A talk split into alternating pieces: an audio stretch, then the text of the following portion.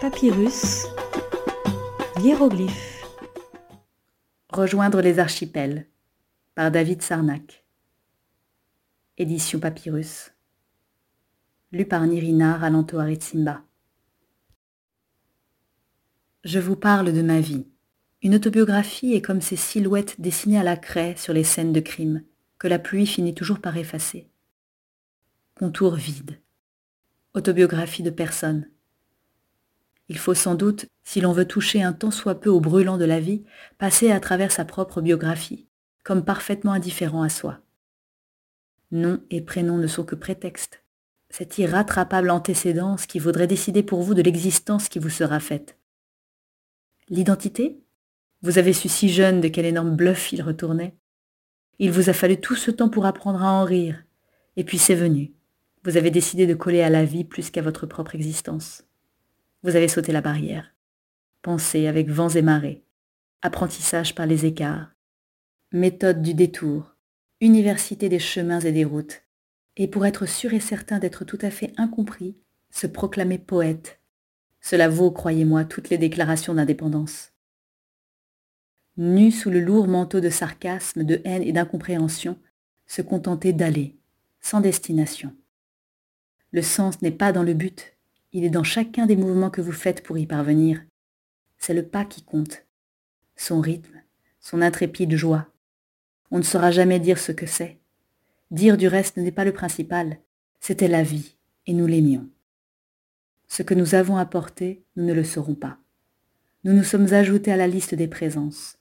Nous avons pris place, le temps d'un craquement d'allumettes dans cette noirceur du cosmos. Non, on ne saura pas dire ce qu'elle fut, cette vie-là, la vie de ce quelqu'un qui a dû être moi ou n'importe qui d'autre. C'est l'averse à présent. Et la silhouette de craie disparaît peu à peu sous les pas indifférents des passants qui se hâtent pour se mettre à l'abri. Aloninos, archipel d'Esporade, juillet 2019. David Sarnak. Archipel nous quitterons les rives des continentales certitudes et des vérités immobiles, leurs fastes sournois, leurs règles hypocrites, leurs auto-célébrations tristes.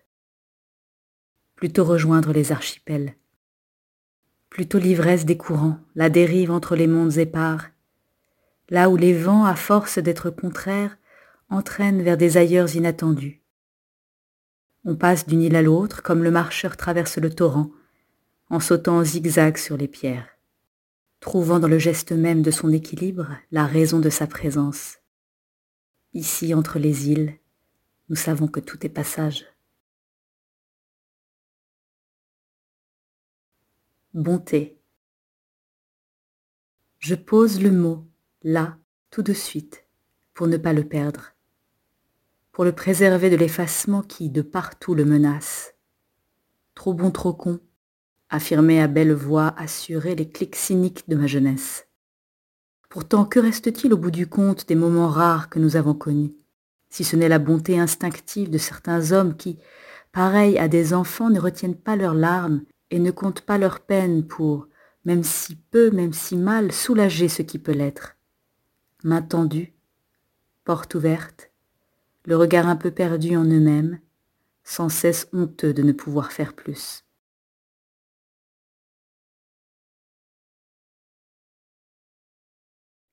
Chemin.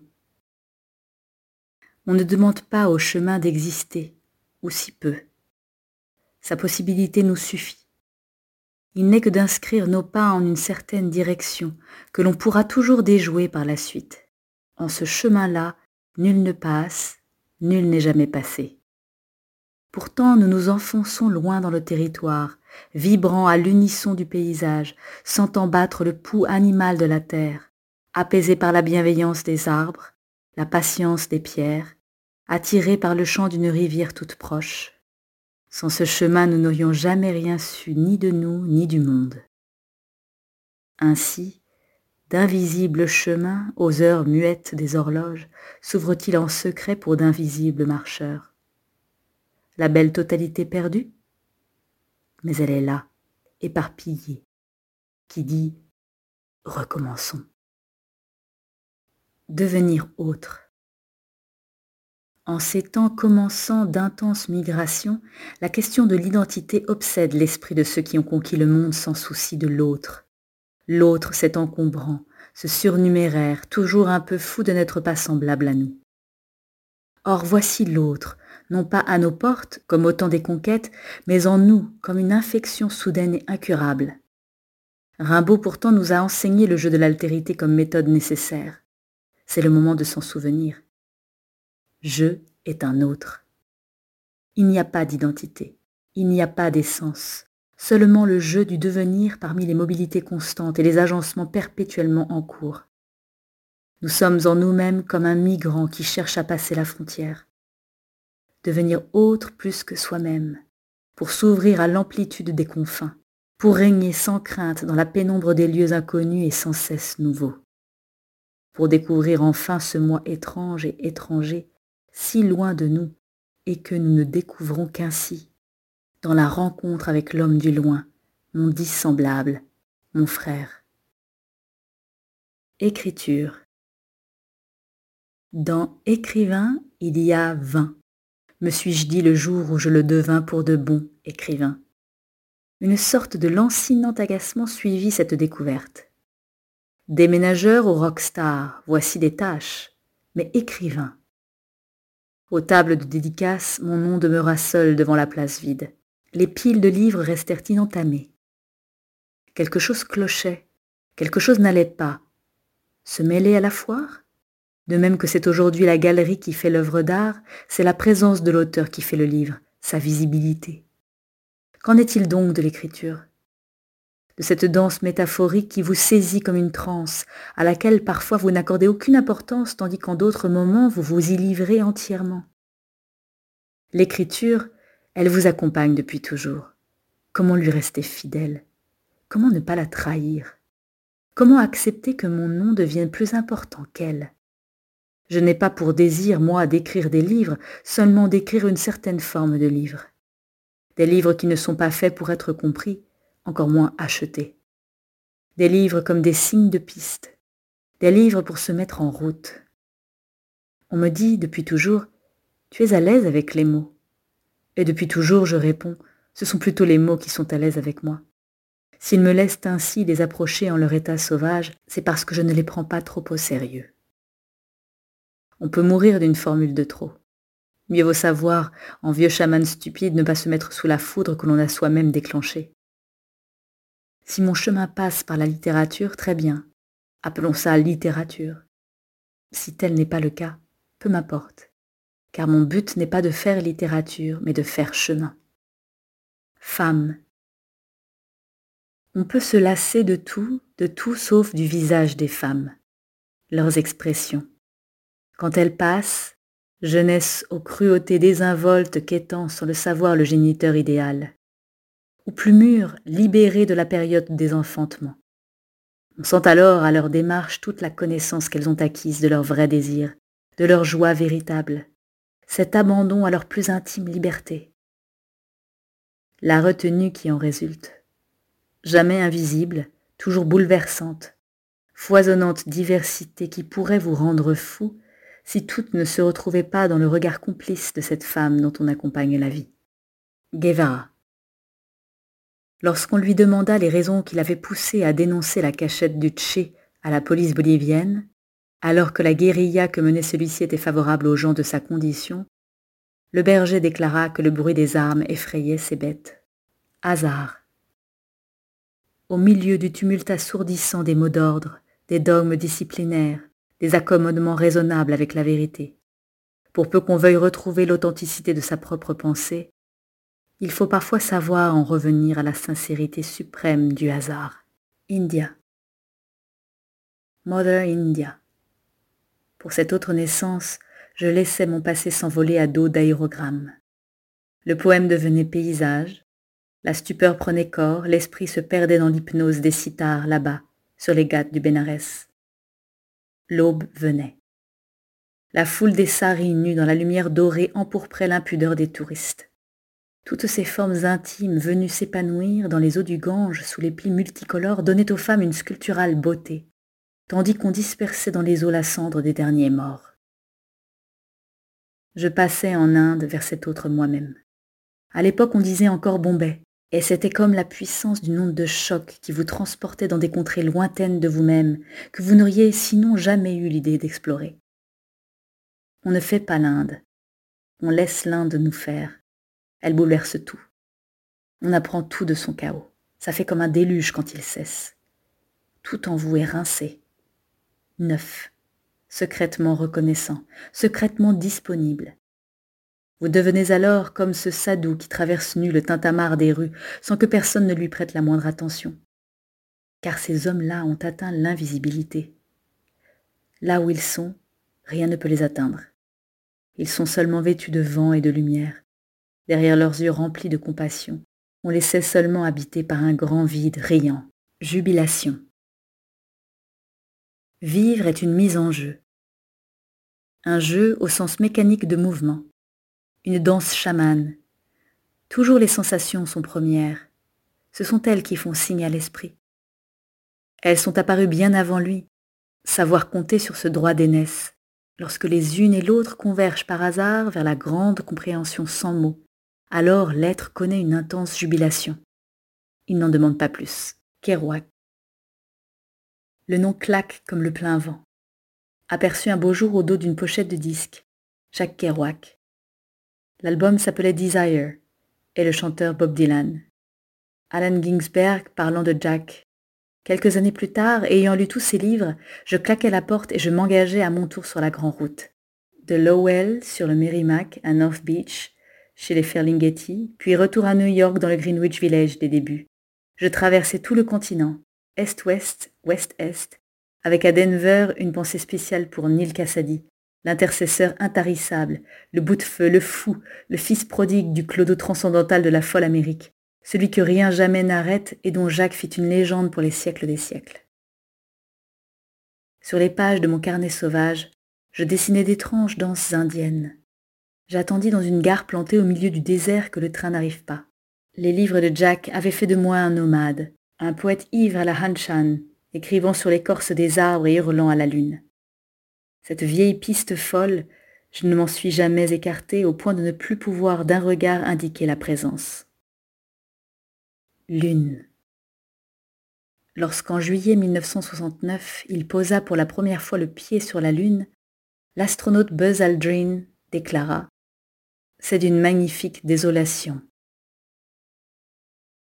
L'histoire ne dit pas si, de retour parmi les hommes, il n'a pas été frappé par semblable lucidité. Mots. Il faut choisir les mots avec lesquels on veut vivre. Mots d'ordre, ou mot de passe. L'impossibilité de dire après Auschwitz ne signifie pas un abandon de l'esprit au silence, mais au contraire la quête de mots nouveaux, d'agencements nouveaux, qui seraient comme des silences entendus. Nomade. Je ne suis revenu d'aucun de mes voyages, dit-il. Nomade, on le nomme.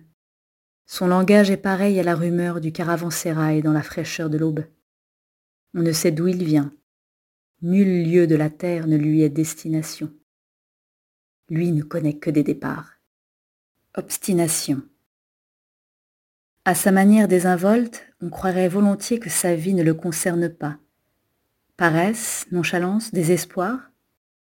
Nul ne s'avance à le dire. Il a ouvert son destin aux quatre vents, a remis son sort entre les mains du lanceur de dés. Pourtant, à y regarder de plus près, il est pareil à ce goéland perché en haut de sa falaise que la tempête, à intervalles réguliers, projette dans le vide. Semblant tirer de sa méditation, celui-ci se laisse tout d'abord tomber en piqué, va planer au loin pour revenir se percher. Puis il reprend le cours de ses pensées. Poésie. Si tu veux savoir quoi que ce soit de valable en poésie, il te faudra apprendre à marcher nu. Question. Le lieu des réponses définitives a pour nom tyrannie. Le lieu des questions se nomme démocratie. Ce régime possède même la particularité de les multiplier à l'infini. Question. Le lieu des réponses définitives a pour nom tyrannie. Le lieu des questions se nomme démocratie. Ce régime possède même la particularité de les multiplier à l'infini. Résistance. Comment ne pas aimer la liberté du partisan et ce mot, maquisard, qui dit à lui seul la résistance à l'oppression et le couvert de la nature, le cliquetis des percuteurs que l'on arme et le bruit des ronces contre la peau, la morsure du soleil et le chant des cigales. Prendre le maquis est certainement l'une des expressions françaises les plus fécondes. Là mûrissent la révolte qui gronde, la parole qui inspire et l'élan irrépressible des bravoures ultimes. Soi.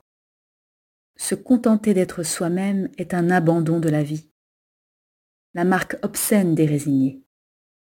Être soi-même ne consiste pas à revenir à l'authenticité d'un moi qui n'existe pas, mais plonger avec délice dans le flux impétueux de ce hors-moi qui me recrée en permanence. Temps. On ne retient rien d'autre gravé sur sa tombe que le temps que le mort a passé sur la terre. Deux petites dates et puis s'en va. L'expérience de ce monde ne se résume-t-elle qu'à ça? Une durée? Une persévérance, seconde après seconde, inscrite là, pour solde de tout compte? Univers. Et l'univers naquit de la profonde conscience qu'il avait de lui-même. Vérité.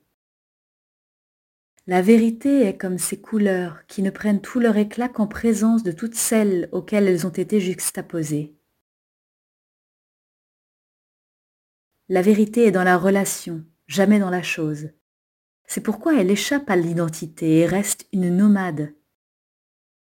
Toute vérité n'existe que de la vérité plus haute qui la contient. Non sans émotion, il nous arrive parfois de lui donner le nom de beauté. Western. C'est dans un western intitulé, je crois, L'homme des hautes plaines avec Clint Eastwood que je découvris l'attitude fondamentale qui résume à elle seule toute la condition humaine faire ce que tu dois faire et poursuivre ta route comme si de rien n'était. X. L'X de l'inconnu, ce fameux monsieur X dont on ne sait rien si ce n'est l'anonymat, ce foutu X de l'équation aussi, qui nous fit passer tant de nuits blanches. L'X dit aussi la rupture de filiation, née sous X.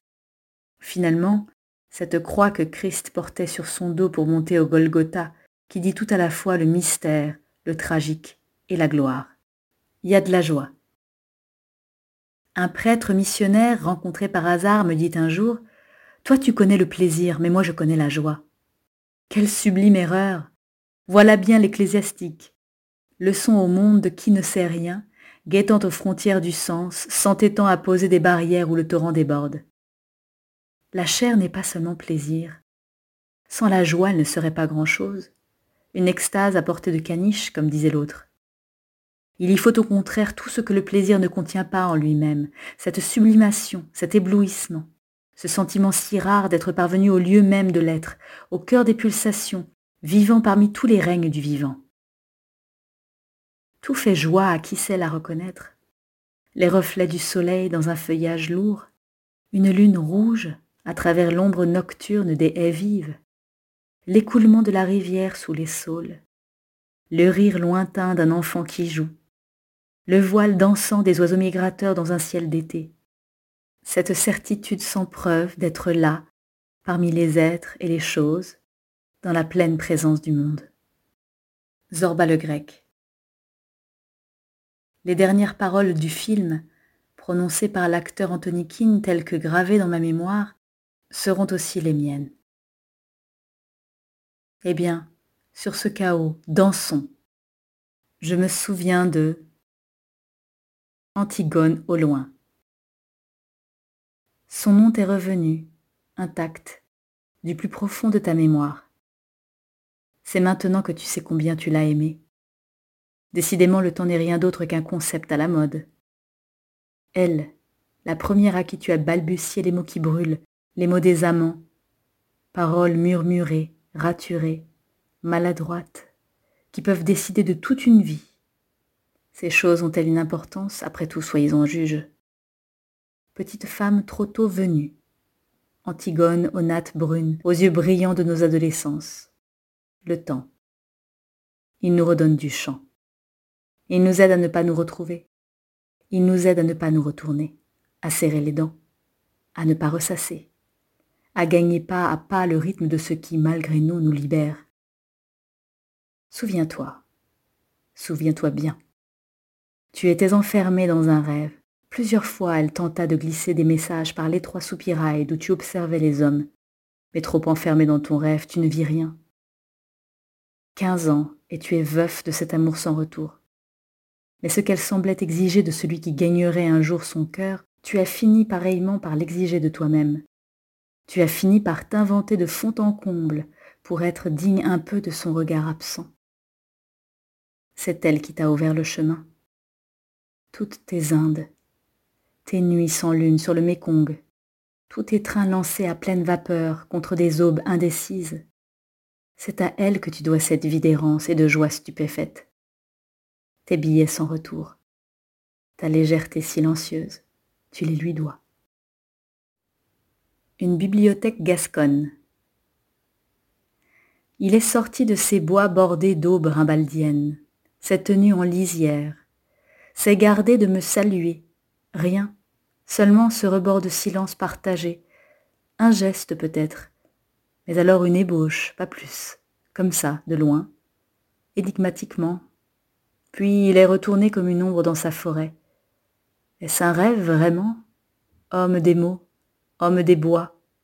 Son regard, je m'en souviens, était toujours tourné vers ce qui file, soleil, nuages, vol de migrateurs, course de chevreuils. Sur ses lèvres, ce demi-sourire rusé, où le présent se prend parfois dans le long cours des réminiscences et de ses remords sans regret, de qui a mûrement accepté le projet de se perdre aux yeux des autres hommes. Rieur, solitaire, dans l'intimité secrète du monde, que savait-il donc de plus que les autres? Quel savoir étrange lui conférait-il une telle intensité? Il se rêvait peintre, trappeur, poète, pour vivre il était un peu pompiste et le plus souvent pompette, mais tout ça comptait pour peu. Il était de ceux qui connaissent le moindre recoin du territoire qui les vit naître. Jusqu'au plus infime de ses habitants, dont il partageait inlassablement les rythmes et les saisons, ses lièvres, ses faisans, ses palombes.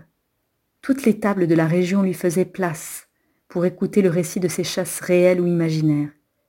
Il apportait le gibier avec noblesse, sans fierté, comme un rite. Il apprenait des lieux sans importance, des histoires insolites. Il régnait sur ses arbres comme un vent qui se lève. J'habitais parfois, moi l'inculte, l'ahurie, dans la chambre qui lui servait de bibliothèque. Je vivais là un moment parmi les encres fantastiques de Victor Hugo, les tomahawks algonquins, les flèches apaches, les pistolets corsaires. Un jour de canicule gasconne, j'y pénétrais vers les trois heures de l'après-midi, quinze, seize ans peut-être, le monde en sieste et le soleil aveuglant du dehors qui dévore la rue à travers les persiennes. Y dérobait trois livres, l'immoraliste, les chants de Maldoror et anthologie de l'humour noir. Je ne suis, me semble-t-il, jamais plus sorti de cette bibliothèque-là. Je rêve encore de fraternité, de Robespierre imaginant la devise républicaine liberté, égalité, fraternité, de telle sorte que chaque mot s'en vienne polir les arêtes trop vives du mot qui le précède, jusqu'à ce que fraternité, auquel rien ne vient faire correctif, parce que celui-là se suffit à lui-même, c'est lui, la couleur qui donne tout leur sens aux deux autres. Sans lui, on ne voit rien, on ne sait rien, on ne comprend rien. Alors oui, je rêve que l'on sache à nouveau lire la devise républicaine, pour ce qu'elle dit et non pour ce qu'on en fantasme. Qui veut libérer les appétits du commerce? Qui entend raccourcir les grands et allonger les petits, alors que c'est de diversité que nous avons le plus besoin? À ce frère en lointain qui, au prix de mains naufrages, vient demander à l'homme s'il lui reste encore un peu d'aptitude à l'hospitalité, on ne répond pas. On sourit on ouvre sa porte. C'est la fraternité seule qui dira ce que nous aurons été vraiment.